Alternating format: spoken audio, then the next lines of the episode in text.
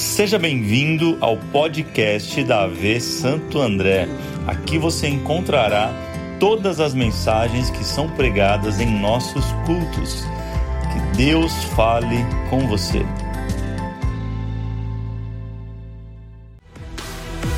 Glória a Deus. Abra a tua Bíblia lá no livro de Êxodo, capítulo 30. Quem gosta de spoiler, diga eu. Você sabe que a gente vai ter a conferência nossa agora em abril, né? Quatro anos de Além do Véu, Santo André. Quem está feliz por isso? Temos alguns nomes confirmados.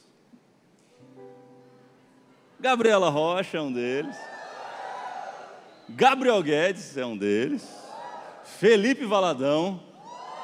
E o último confirmado agora, Marcos Sales vai estar com a gente, cantando Estamos de Pé. Meu Deus, hein? imagina? É dele essa música que você tanto gosta, é do Marcos Salles, vai estar pregando e cantando. Fala para alguém assim, vai ser demais. Logo, logo abre as inscrições, a gente explica como é que vai funcionar essa grande, essa grande festa. Dias 12, 13 e 14 de abril. Já anota na tua agenda aí. Spoilerzão, hein, gente? Ninguém sabia, só vocês estão sabendo agora. Vocês e quem está em casa. Quem achou Êxodo 30, diga amém. Vamos ver juntos, ó, verso primeiro, preste atenção. Faça um altar de madeira de acácia para queimar incenso. Será quadrado com 45 centímetros de cada lado e 90 centímetros de altura. Suas pontas formarão com ele uma só peça, revista de ouro puro, a parte superior, e todos os lados e as pontas, e faça uma moldura de ouro ao seu redor. Faça duas argolas de ouro de cada lado do altar, abaixo da moldura que sustentem as varas utilizadas para carregá-lo e use madeira de acácia para fazer as varas e revistas de ouro. Coloque o altar em frente do véu. Estamos aonde, gente? Na além do que se encontra diante da arca da aliança, diante da tampa que está sobre ele, onde me encontrarei com você. Arão queimará incenso aromático sobre o altar todas as manhãs quando vier cuidar das lâmpadas e também quando acendê-las ao entardecer, e será queimado incenso continuamente perante o Senhor pelas suas gerações. Vamos orar. Coloque a mão no seu coração, feche os seus olhos e não a sua Bíblia. Vamos lá, Jesus, fala com a gente. Essa é a nossa oração pura e simples. Nós cremos que estamos de volta a este lugar que nós lemos, o lugar do encontro, ó Pai. Nós estamos, esse lugar se faz a tenda do encontro, o lugar onde o Senhor separou para falar com seus filhos. Aqui estamos mais um dia, mais uma vez, pedindo que o Senhor encontre a gente, independente da situação que, que nós estejamos vivendo, passando, nós cremos que esse encontro pode trazer coisas poderosas, maravilhosas, agraciadas sobre nós. Nós cremos, Jesus, então, fala com a gente. Em nome de Jesus nós oramos. Quem queria assim comigo, diga amém. Fala para alguém, mas fala com vontade o tema dessa mensagem. Diga para alguém assim: ó, descubra a sua força. É isso aí. Quem pode celebrar esse tema da mensagem, essa primeira mensagem da série A Mesa?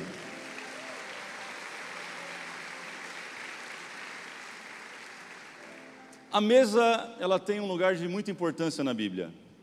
Muita importância. Ela, a mesa é palco de histórias incríveis. Não é à toa que uma das maiores pinturas não é à toa que a mais conhecida, talvez, do mundo seja de uma mesa com Jesus e os seus discípulos. Estou falando da, da última ceia, pintada por ninguém mais, ninguém menos do que Leonardo da Vinci. A mesa é este lugar, este ambiente, e para o povo hebreu ela tem um significado muito especial. Pelo menos três coisas: fala de unidade, fala de comunhão e fala de relacionamento.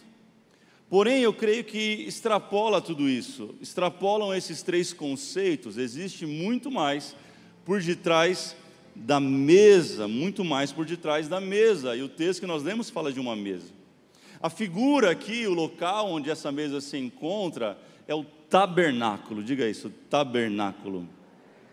E ela nada mais é do que um dos utensílios desse, desse tabernáculo, tabernáculo esse que Deus pediu para Moisés construir. Para você que não está habituado, fica tranquilo. O tabernáculo basicamente se divide em três partes. Quantas partes? O pátio, que é o lugar onde todos poderiam entrar, o santo lugar e o santíssimo ou santo dos santos. O pátio é como se fosse o hall da igreja. Tem uma semelhança muito grande do tabernáculo para a igreja hoje, você vai entender já já. É onde todos podiam entrar e lá tinham basicamente duas coisas: o altar do sacrifício, aonde ficava ali o sacerdote para sacrificar pelo pecado do povo, e logo atrás dele ficava uma pia onde eram feitas as purificações. O segundo lugar é o santo lugar, digo santo lugar.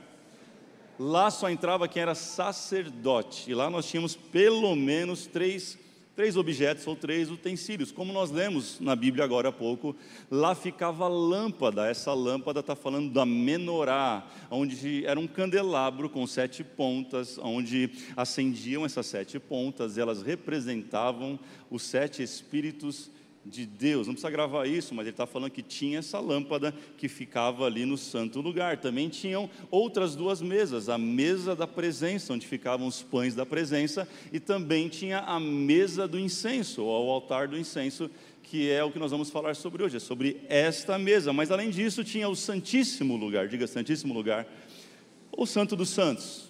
Quem podia entrar lá? Qualquer um? Não o sacerdote, qualquer sacerdote? Não. Lá somente entrava o sumo sacerdote. E uma vez por ano, para sacrificar pelo povo. É interessante que esse cargo ninguém queria muito ele, porque o sumo sacerdote ele entrava com uma corda amarrada na sua cintura para fazer essa oração pelo povo, a expiação anual de todo o pecado daquela galera, gente. Só que se ele tivesse em pecado, ou se Deus não recebesse a oração dele, Entendeu para que servia a corda? Ele tinha alguns sininhos na orla da veste para poder entender que a glória estava balançando e quando parava o sininho, deu ruim. Arranca o sumo sacerdote arrastado lá de dentro, mais rápido que alguma coisa deu errado. Realmente era um emprego que as pessoas não queriam muito, era de sumo sacerdote na época. Enfim, mas o que, que tem a ver com a igreja hoje? Percebe que o hall todo mundo pode entrar e aqui dentro somente é o lugar santo, onde tem aqueles que né, foram comprados em Jesus. E algumas igrejas elas preservam isso. E aqui então no altar é onde entra o sumo sacerdote. Mas essa figura acabou porque a Bíblia diz que Jesus agora é o nosso sumo sacerdote. E o véu que fazia a separação entre o Santíssimo e o Santo Lugar, ele foi rasgado de alto a baixo quando Jesus morreu numa cruz. Então a boa notícia nessa noite é que você tem livre acesso, meu irmão. Você pode entrar no pátio, no Santo Lugar e no Santíssimo através do sangue de Jesus. Era sobre isso quando a Bíblia diz que foi aberto um novo e vivo caminho através do sangue dele. Fala para alguém, você tem acesso. É fato que a gente não usa, mas todos nós temos esse acesso através de Jesus. Enfim, assim como tudo no Antigo Testamento é uma figura, é um prenúncio, é algo profético para o Novo Testamento, o tabernáculo também é isso. E não diferente a mesa. São nessas figuras que Deus projeta no Antigo Testamento para o Novo. É que ele revela a sua vontade. É que Deus revela o seu querer é que Deus mostra para nós algumas coisas, e como eu disse, a mesa tem o poder de revelar mais do que comunhão, conhecimento, tem muito mais coisa. Fala para alguém, tem muito mais coisa para você nesta noite. Ele diz: faça uma mesa. Não é uma mesa qualquer, ele dá as medidas: 45 por 45, quadrada, com 90 centímetros de altura. Faça um beiral em volta, faça quatro pontas, coloque duas argolas, ele vai dando exatamente a especificação, mas o que me chama muito a atenção é que ele fala assim: ó, faça de madeira de acácia. Diga assim, madeira de acácia. E essa madeira é muito peculiar, gente, porque é uma madeira estranha. É uma madeira muito acinzentada, não é bonita. É uma madeira cheia de nós. É uma madeira extremamente difícil de trabalhar, de talhar, de moldar, de criar alguma coisa. Eu não sei se difícil, cheio de nós, se lembra alguém. Não olhe para o lado agora, olhe para mim, em nome de Jesus. É alguém teimoso? Conhece algum ser humaninho birrento? Difícil de ser trabalhado. Eu fico imaginando como Deus tem trabalho com a gente. Ele pega a gente, uma madeira toda torta, Havia um homenzinho. E ele vai lapidando essa madeira, ele vai, no seu nome que chama, ele vai esculpindo essa madeira, é isso? Ele vai trabalhando nela até que ela fique do jeito que deve ficar. Então ele fala: faça da madeira de acácia. Assim, essa primeira mesa desse primeiro episódio aponta para mim e para você. Diga para alguém: você é acácia. Ela não era bonita, gente, e assim ela é a nossa vida sem Jesus. Então preste atenção, você está cansado de ser assim triste e feio. Vem para Jesus essa noite e seja só feio. Ele vai. Ele vai pelo menos te fazer feliz, amém? Fala isso para alguém, não estou brincando, fala não. Você nem conhece a pessoa que está do seu lado. Ele dá mais uma instrução muito importante. Ele fala revista de ouro. Fala isso, revista de ouro. Não é para derramar um pozinho, não é uma simples camada, não é para folhear, é muito ouro sobre essa madeira. Derrame ouro sobre essa madeira, e é isso que Jesus fez comigo e com você. Ele pegou a humanidade que não valia nada, caída, sem graça, sem valor, e ele derramou sobre nós a sua realeza para cobrir em nós todo e qualquer defeito aparente. Agora, já quem olha para mim e para você, restaurado em Cristo Jesus, não vê mais uma madeira feia, cinzenta, cheia de nós, mas ele vê alguém lindo, restaurado não por você, mas ele olha para você, ele vê Jesus, ele olha para mim, ele vê Jesus, ele olha para você e vê a glória de Deus, meu irmão. Diga para alguém, você é a Cássia?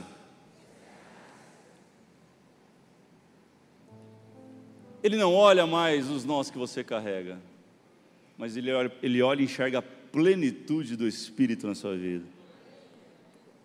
É está lá em 2 Coríntios 4, 7, mas temos esse tesouro em vasos de barro para mostrar que o poder que tudo excede provém de Deus e não de nós. Olha para alguém e fala assim: é tudo sobre Ele. É tudo sobre Ele. Enfim, essa mesa ainda aponta para três coisas, sobre isso quero falar com você nessa noite. O primeiro apontamento é identidade. Fala isso, identidade. Ela aponta para quem você é. Eu não estou falando ou perguntando o número do seu RG. Eu não estou falando e perguntando o número do seu CPF, o nome dos seus pais, do seu irmão, tampouco a tua profissão, o diploma que tem na sua parede. Eu não estou perguntando nada disso, porque isso não define quem você é. Eu estou falando de quem você é em essência. Eu não sei se você já conversou com um judeu, teve essa experiência, mas experimenta perguntar para ele assim: qual a tua profissão? Ele nunca vai responder para você: sou médico, sou advogado, sou engenheiro. Sabe o que ele responde? Estou médico, estou engenheiro, estou advogado, porque a profissão não define quem ele é. Porque hoje ele pode ser um médico, amanhã ele pode ser outra coisa. Quem está entendendo o que eu estou falando? Sabe, cuidado para você acabar não confundindo o que você faz com aquilo que você é. São coisas completamente diferentes, porque o que eu faço não revela quem eu sou, porém o que Jesus fez diz sim aquilo que eu posso ser. Então, quem é você no meio desta crise de identidade que você se encontra? Olha para alguém assim, com todo amor, e fala assim: Você é filho. Efésios 1,5 diz quem somos, em amor nos predestinou para sermos adotados como filhos por meio de Cristo Jesus, conforme o propósito da Sua boa vontade. Presta atenção: identidade é quem eu sou e não para aquilo que eu sirvo. Quem aqui tem filhos? Diga amém. Você fez um filho para quê? Para poder ter alguém para ganhar dinheiro para você? Você teve um filho e falou: Não, pastor, estou sentindo uma unção, vou ter um filho, ele vai jogar no Real Madrid. É minha aposentadoria, aleluia. Quem já teve essa impressão no espírito, diga eu. aleluia. Não, não, a gente não tem filho para isso. Quando a gente faz um, um filho, é bom demais, né? O difícil é cuidar depois. Quando a gente faz um filho, a gente deseja ter um filho, não é porque a gente quer que ele faça alguma coisa, é pelo simples prazer de ele chamar você de pai. A coisa mais incrível do seu filho não é quando ele pendurar o diploma na parede e falar, ah, eu consegui. O momento mais incrível, provavelmente, na vida de um pai vai ser quando ele fala, papai. É simplesmente aquilo que ele é, filho. E se ele não for engenheiro, ele continua sendo filho.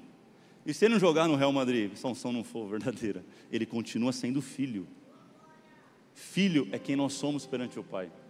Essa é a nossa essência, essa é a nossa verdadeira identidade. Eu não sei se você lembra da história de Lucas 15, do, do, filho pródigo, sabe? Mas tem dois filhos pródigos, porque um saiu de casa e o outro ficou. O que saiu, ele voltou arrependido e ele está de volta na presença do pai. O pai faz uma festa, lembra disso? O pai mata o novilho de vaguio, minha versão e ele faz um baita churrasco maravilhoso para aquele filho, e aquele filho pródigo que ficou em casa, ele vai trocar uma ideia com o pai, chama o pai lá fora, ele não entra na casa, ele fala: Pai, que história é essa, pai? Eu te servi a vida inteira, eu nunca saí de perto de você, o senhor nunca matou um boi para mim, nem um boi zoado, minha versão.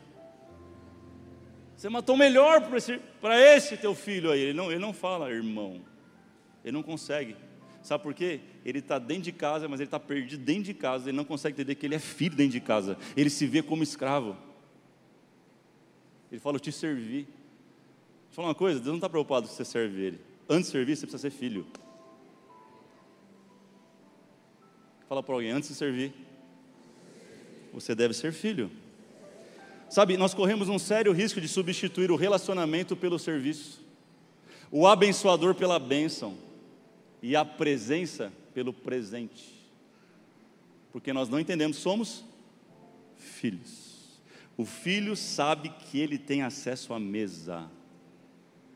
Hoje Deus veio te dizer nessa noite que você é filho e você tem acesso à mesa, independente de qualquer coisa, o teu lugar está guardado. Quando você resolver sentar, eu estou aqui para te receber como pai, porque isso fala da nossa identidade, gente. Agora pega essa aqui, Mateus 15, 21, vai dizer a história de uma mulher, não fala o nome dela, mas fala de onde ela veio. A Bíblia chama ela de Ciro Fenícia, lembra dessa história? E ela chega para Jesus, Jesus está de novo diante de uma mesa, sentado com seus discípulos, ele está conversando, essa mulher chega, começa a incomodar Jesus, a gritar e falar: Jesus, me ajuda porque minha filha ficou em casa endemoniada. Fala, faz alguma coisa. E os discípulos olham torto. Eu imagino ali um discípulo, camisa de voluntário, foi levando aquela mulher para lá. Está incomodando. Deus falou, não, deixa eu conversar com ela. E de repente ele começa a conversar com ela, fala, olha só, eu não posso fazer nada por você, porque você não é filha. Ela olha e fala assim, Jesus, minha filha, Jesus, é minha filha. Olha o poder que da maternidade sobre, sobre a história. Ela fala, Jesus, não importa. Até os cachorrinhos comem da migalha que cai da mesa do seu Senhor. E Jesus se compadece e liberta a filha dela.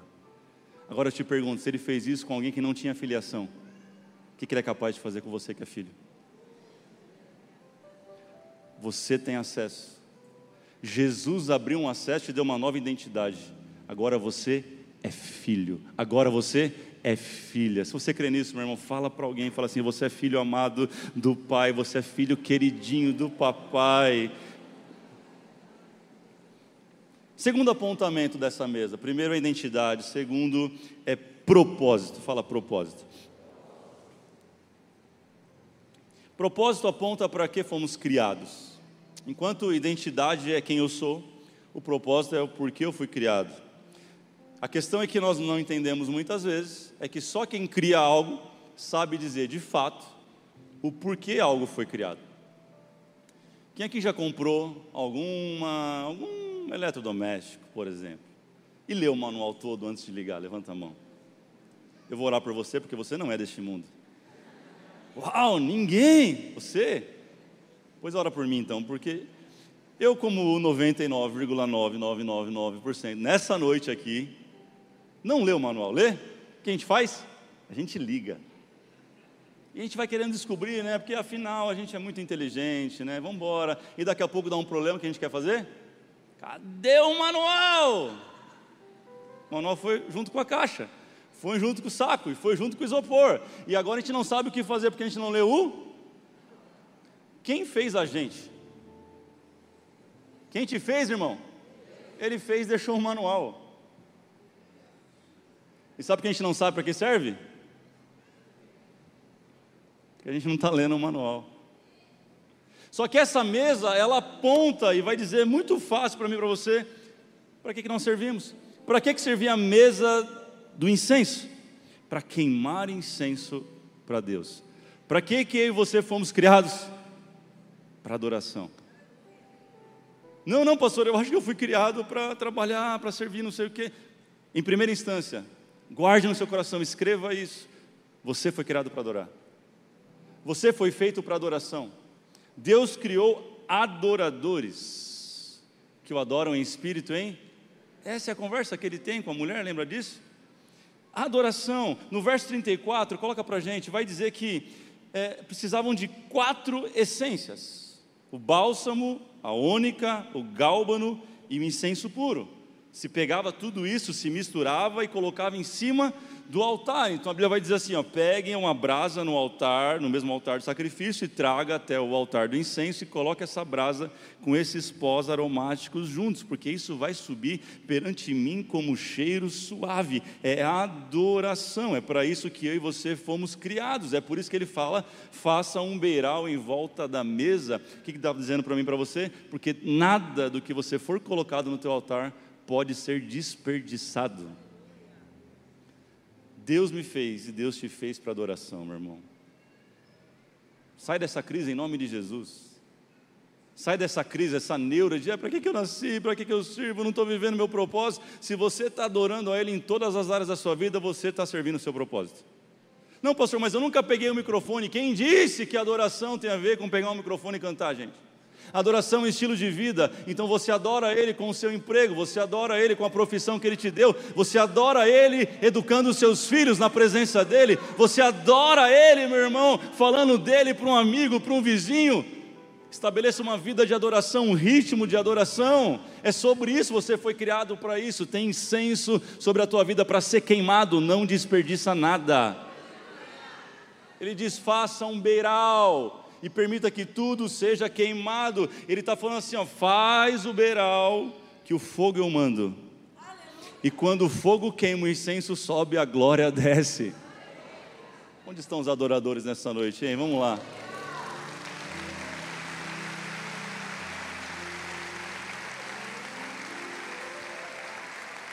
E ele diz mais: coloque duas argolas, porque vamos precisar de dois varais para que o sacerdote possa carregar, ou o levita vai carregar. Tudo isso, não sei se você sabe, mas o tabernáculo era móvel. Tudo era móvel. Tudo que tem ali era, era tipo um Lego, para a gente entender mais fácil. Tudo era fácil de desmontar. Porque a Bíblia diz que havia uma forma de Deus conduzir o seu povo pelo deserto, eles estão no deserto, e essa forma eram de duas formas. Primeiro, de dia, quando estava muito calor, tinha uma nuvem que pairava sobre eles para trazer refrigério. E quando estava de noite muito frio, porque o deserto assim, temperaturas extremas, havia uma coluna de fogo para esquentar cada um deles. Quando isso se movia, eles tinham que pegar, armar acampamento, desmontar tudo e sair andando debaixo da nuvem, ou então sair andando atrás daquela coluna de fogo. Tinha que ser móvel. As argolas eram para mobilidade. Fala para alguém, mobilidade. A pergunta é: sua vida de adoração ela tem se movido de acordo com aquilo que Deus está falando ou você está preso no que você ouviu dez anos atrás? Mobilidade fala de não estar preso a algumas coisas. Você está com embaraço na sua vida? Deus quer tirar nessa noite. Para quê? Para que você se torne um adorador por excelência. Ele falou, você vai. Ele mandou parar, você para. Ele mandou levantar, você levanta. Todo adorador precisa ser, ter mobilidade. Eu não estou falando dos ministros aqui daí cima, eu estou falando de qualquer um de nós. Lembra? Acabou esse negócio. Não tem mais pátio mais santo e mais santíssimo. Está tudo no mesmo bolo, diante do sumo sacerdote que é Cristo?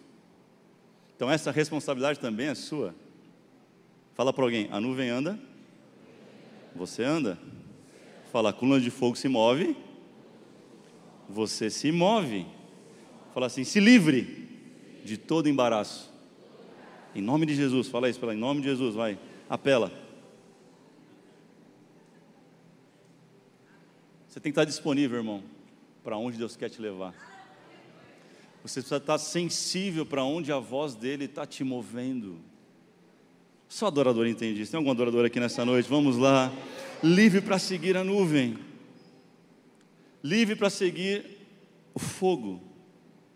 Em último lugar, e agora eu começo de fato o que eu queria falar com vocês. Isso é coisa de pregador, né, gente? Mas de verdade. O terceiro apontamento dessa mesa é capacidade. Então nós falamos primeiro sobre identidade ok? Nós falamos também sobre Sobre? E agora, capacidade. Diga para alguém, você é a Cássia. Fala forte assim, você não sabe a força que você tem. Eu fui estudar alguns anos atrás sobre essa árvore tão interessante, chamada Cássia. E eu descobri algumas propriedades, algumas questões que somente a Cássia tem. Algumas coisas só acontecem com ela, irmão. Pelo menos três coisas eu quero destacar para você nessa noite. Três coisas. Quem é a Cássia aqui vai dando glória, vai entendendo, vai absorvendo aquilo que o Espírito Santo está falando. Vamos lá, gente, vamos lá. Você não veio nesse culto aqui só para olhar para minha cara, não. Você veio aqui para poder receber de Deus, amém? Quem veio, diga amém. Então, se tem sentido para você, recebe, celebra isso na tua vida, irmão. Porque é poderoso Deus vai fazer nesse lugar hoje, eu creio. Número um, a cássia é uma árvore que cresce muito rápido, mesmo com níveis de nutrientes baixíssimos. Pastor, não entendi. Você já percebeu que tem gente que cresce onde ninguém cresce? Você já percebeu que tem gente que prospera onde ninguém prospera? Por quê, irmão? Porque você é a Cássia. Fala para alguém, você é a Cássia. Sabe, a Cássia ela não depende de chuvas para poder crescer e desenvolver, porque com pouquíssimos, pouquíssima água, ela cresce e desenvolve. Ou seja, quem é a Cássia não depende de economia para viver o melhor de Deus em 2023. Quem é a Cássia, irmão? Parece loucura, mas não depende de governo A e B. Não, pastor, esse ano é ano de recessão. Pode ser para eles, para mim, para você, não. Quem crê nisso, meu irmão? É ano de crescimento, porque você é a Cássia e a glória de Deus está sobre a tua vida. Ei, ei, presta atenção. Deixa eu liberar uma palavra sobre a tua vida. 2023 vai ser o ano que você vai crescer em todas as áreas da sua vida. Em nome de Jesus, eu declaro: se você crê, celebra isso.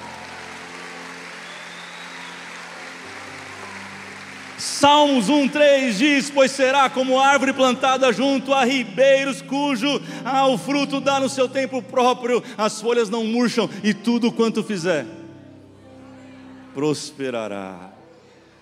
Número 2, anota aí. A segunda coisa engraçada da caça, interessante, é que a semente dela, ela, ela tem um poder de multiplicação absurdo. É muito maior do que as outras árvores. A agricultura vai dizer que é pelo menos três vezes mais. A semente da caça ela pode ser castigada pelo sol, ela multiplica.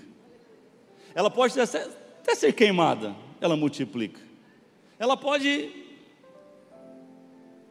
ser anulada, ela multiplica, ela cresce. E essa propriedade da caça ela faz algo muito interessante. Ela traz um ciclo de crescimento muito maior do que as outras árvores, muito mais antecipado, melhor dizendo. A cássia ela cresce geralmente em sua potência máxima dos meses de abril a setembro. Tem gente que já entrou esse ano falando: esse ano não vai acontecer nada, esse ano não tem jeito, esse ano não cresce, esse ano a empresa vai ter que regredir. Meu irmão, está repreendido na sua vida isso em nome de Jesus. Eu vim aqui declarar que está recebendo aqui palavra em fevereiro, vai receber em março, porque a partir de abril você vai ver a coisa estourando de um jeito e crescendo, um crescimento absurdo que você não vai saber de onde veio, você vai lembrar: ei, ei eu sou a Cássia. Levanta sua mão e diga isso. Eu sou a Cássia. Vamos lá, diga: Eu sou a Cássia. Eu declaro tempo de crescimento, tempo de prosperidade, como nunca visto antes sobre a tua vida. Olha para alguém, bate na mão de alguém e fala assim: ó, Se prepara, está chegando o tempo de multiplicação sobre a sua vida. Aleluia. Aleluia. Oh, glória. Aleluia. Oh, meu irmão. Ah. Aleluia.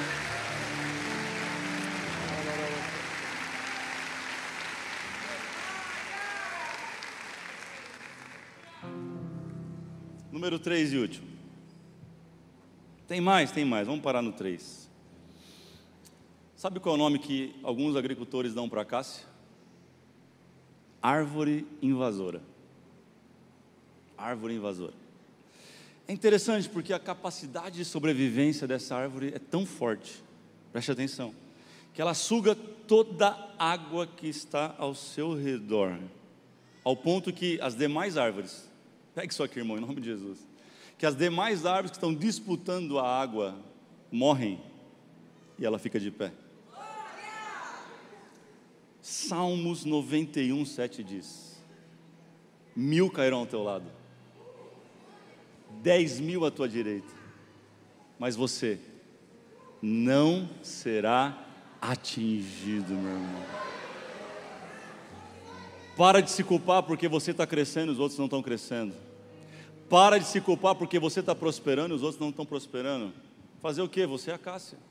Você tem algo de Deus sobre a tua vida, irmão. Você resolveu entregar os seus nós, você resolveu entregar a sua vida do jeito que estava, cinza, sem graça, feia, e Ele revestiu você de glória. Agora é tempo de crescimento. Presta atenção. Para de se ocupar com isso e começa a viver, começa a glorificar Deus por aquilo que Ele está fazendo, irmão. Que é só o começo do que Ele começou neste ano na sua vida. Você crê nisso? É só o começo. Fala para alguém, é só o começo. É só o começo, é fevereiro, gente. Nós estamos no dia 5, é isso mesmo? A cássia ela tem um dos maiores índices de sobrevivência, de sobrevivência entre as árvores. Quem aqui é um sobrevivente gaeu? Olha que loucura, gente. Tem muito a ver comigo, com você. Por que, que ela sobrevive? Porque ela é uma árvore que tem, em média, 15 metros de raiz. Eu disse? 15 metros de raiz. É muito, gente. Para você ter uma noção do que são 15 metros. Nosso pé direito aqui tem acho que 12 metros. 13. Eu estou falando de 15 metros, uma árvore crescendo para baixo. Ela tem raízes profundas. Ela cava primeiro para baixo. Ela cresce primeiro para baixo. Ela vai afundando, ela vai afundando, ela vai enraizando, ela vai se preparando, ela vai buscando os nutrientes 15 metros. E porque ela tem 15 metros de raiz, ainda que ela seja cortada, ainda que ela seja colocado fogo nela, alguém ainda diga assim: Eu não quero, mas essa árvore aqui está atrapalhando no meu quintal, e deixa lá queimando dez dias, e volta, ela está lá ainda, deixa queimando mais dez dias, volta, agora só tem cinza. E alguém pensa assim: agora eu destruí.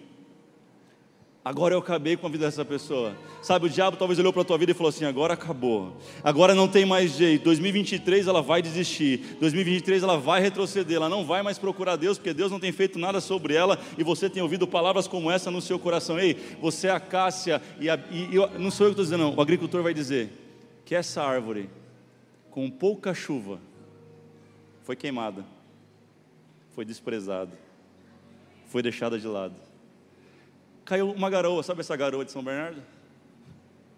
Uma garoa. Quando menos se espera, nasce um novo brotinho, um rebento novo. Mais forte do que a árvore inicial. E eu me lembrei de um texto, Jó 14, 7, 9, diz assim: Se você crê, fica de pé para receber essa palavra. Vamos lá. Coloca sua mão para frente aí, se é para você porque há esperança para a árvore. Se é cortada, torna-a, e os seus renovos, verso 9, presta atenção, ainda assim, ao cheiro das águas, ela brotará e dará novos ramos, como se fosse muda plantada.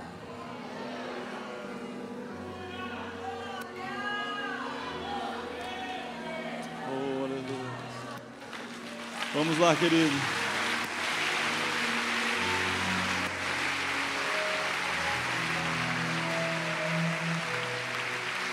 Aleluia. Eu ainda podia falar de tantas coisas, talvez das propriedades medicinais da cássia. Sabe, a seiva da cássia, ela tem uma propriedade muito interessante. E eu não sei se você sabe, mas a seiva é como se fosse o choro da árvore, não é isso? Você corta ela, parece que ela literalmente chora. Sabe o que fazem? Uma das principais coisas que usam a seiva da cássia? Ela serve para passar nos olhos. Remédios como hoje nós usamos para conjuntivite é da seiva da cássia. Ou seja, onde tiver um problema de visão distorcida, a cássia serve para poder mudar esse ambiente, essa visão. Pastor, para que serviu as lágrimas que eu passei até agora? É para curar a visão de alguém é para mostrar para alguém que é possível, é para mostrar para alguém que tem o Deus, é para mostrar para alguém que você venceu, ela também vai vencer. Vamos lá, querido, você está entendendo isso? Preste atenção. Cego Bartimeu, ele, ele, ele clama: Jesus, filho de Davi, tem compaixão de mim. Ele era um cego, Ele queria? Só que Jesus, antes de curar ele fisicamente, fala assim: chama ele. Chama ele e conversa com ele. Antes de Jesus restaurar de fato a visão dele física, ele restaura a identidade dele. Ele restaura o propósito dele. E ele diz a capacidade que ele tem. Talvez Bartimeu não estava nem interessado mais em ver, mas ele fala: agora eu encontrei Jesus.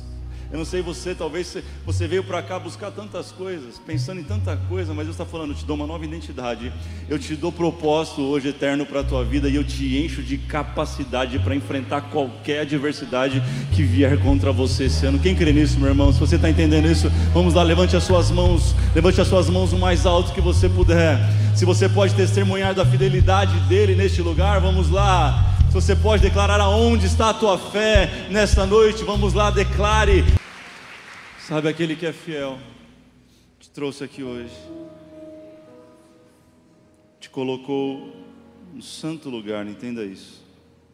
A Bíblia fala que a mesa do incenso ela ficava no santo lugar, de frente para a arca da aliança, uma cortina separada, de frente com a presença dele, e chamou ali o lugar do encontro.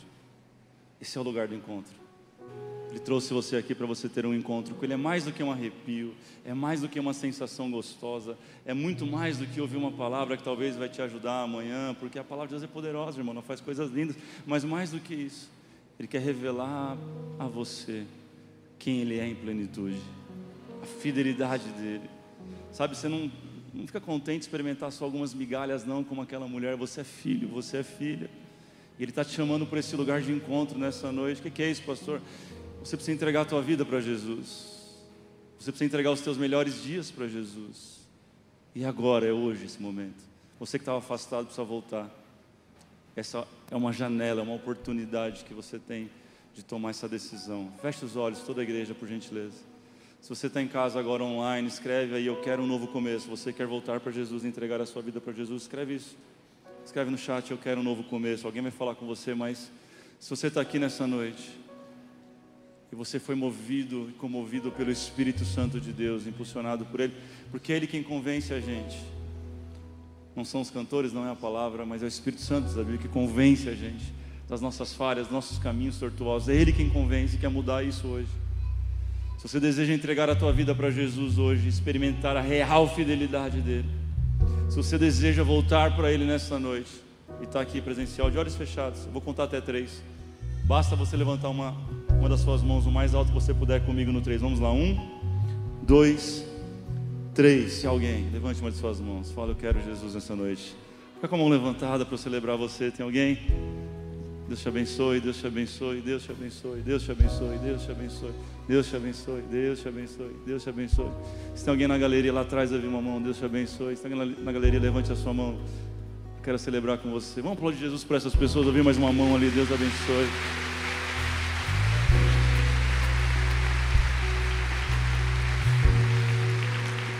Posso pedir uma coisa? Eu quero apertar a tua mão, quero olhar você nos olhos. Eu quero dizer isso, Deus te abençoe olhando nos seus olhos aqui.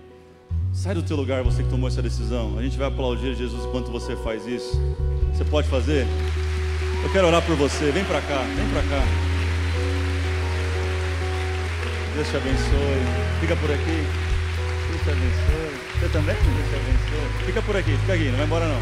E aí, meu brother, tudo bem? Deus te abençoe. Uau, quantos jovens essa noite. Deus te abençoe.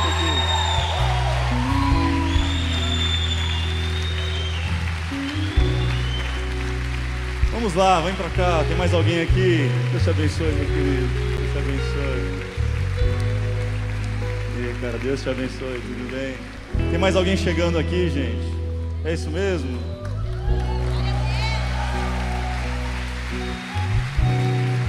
Posso dar a mão para você? Prazer, Deus te abençoe. Aleluia. Não volta pro lugar não, fica aqui quem voltou. Fica aqui que a gente quer fazer algo muito legal com você. Tem mais gente? Quem concorda comigo? O que a gente faz quando tem mais gente e está com vergonha?